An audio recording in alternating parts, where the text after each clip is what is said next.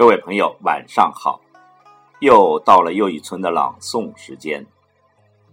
昨晚诵读的是莫言和他母亲之间发生的故事。母亲对莫言的文学创作有着巨大的影响，所以在演讲中，母亲的故事占了很大的篇幅。今晚诵读的部分还是莫言和他母亲之间发生的故事。不过那时的莫言已渐渐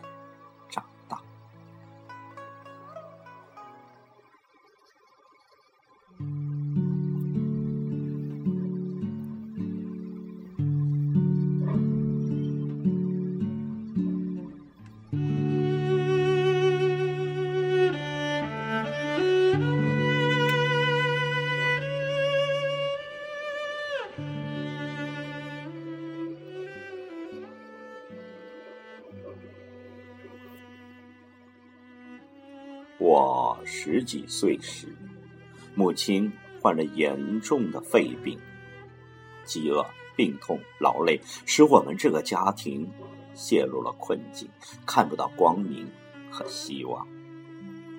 我产生了一种强烈的不祥之感，以为母亲随时都会自寻短见。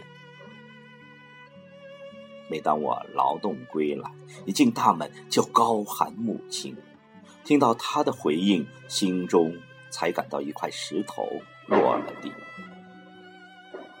如果一时听不到她的回应，我就心惊胆战，跑到厨房和磨坊里寻找。有一次，找遍了所有的房间，也没见到母亲的身影，我便坐在院子里大哭。这时，母亲背着一捆柴草从外边走了进来。她对我的哭很不满意，但我又不能对她说出我的担忧。母亲看透了我的心思，她说：“孩子，你放心，尽管我活着没一点乐趣，但只要阎王爷不叫我。”我是不会去的。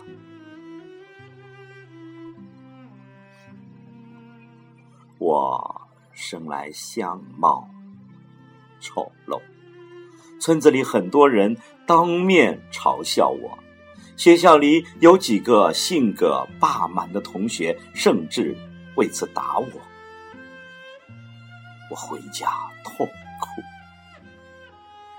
母亲对我说。儿子，你不丑，你不缺鼻子缺眼，四肢健全，丑在哪里？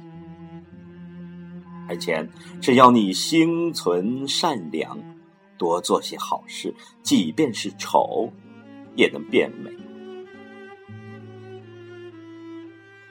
后来我进入城市，有一些很有文化的人，依然在背后，甚至当面。嘲弄我的相貌，我想起了母亲的话，便心平气和的向他们道歉。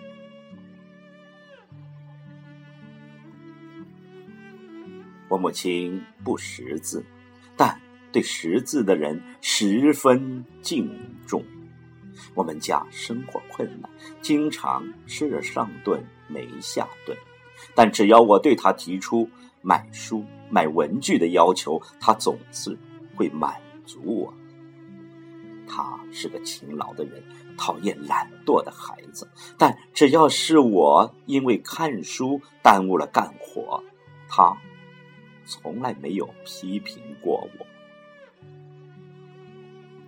有一段时间，集市上来了一个说书人，我偷偷的。跑去听书，忘了他分配给我的活儿。为此，母亲批评了我。晚上，当他就着一盏小油灯为家人赶制棉衣时，我忍不住将白天从说书人那儿听来的故事复述给他听。起初，他有些不耐烦，因为。在他的心目中，说书人都是油嘴滑舌、不务正业的人，从他们嘴里冒不出什么好话来。但我复述的故事渐渐的吸引了他，以后每逢吉日，他便不再给我安排活儿，默许我去集市上听书。为了报答母亲的恩情，也为了向她炫耀我的记忆力，我会把白天听到的故事绘声绘色的讲给她听。很快的，我就不满足复述我说书人的故事了。我在复述的过程中不断的添油加醋，我还会投我母亲的所好，编造一些情节。有时候甚至改变故事的结局。我的听众也不仅仅是我的母亲，连我的姐姐、我的婶婶、我的奶奶都成为我故事的听众。我母亲在听完了我的故事后，有时会忧心忡忡，像是对我说。又像是自言自语：“儿啊，你长大后会成为一个什么人呢？难道要靠耍贫嘴吃饭吗？”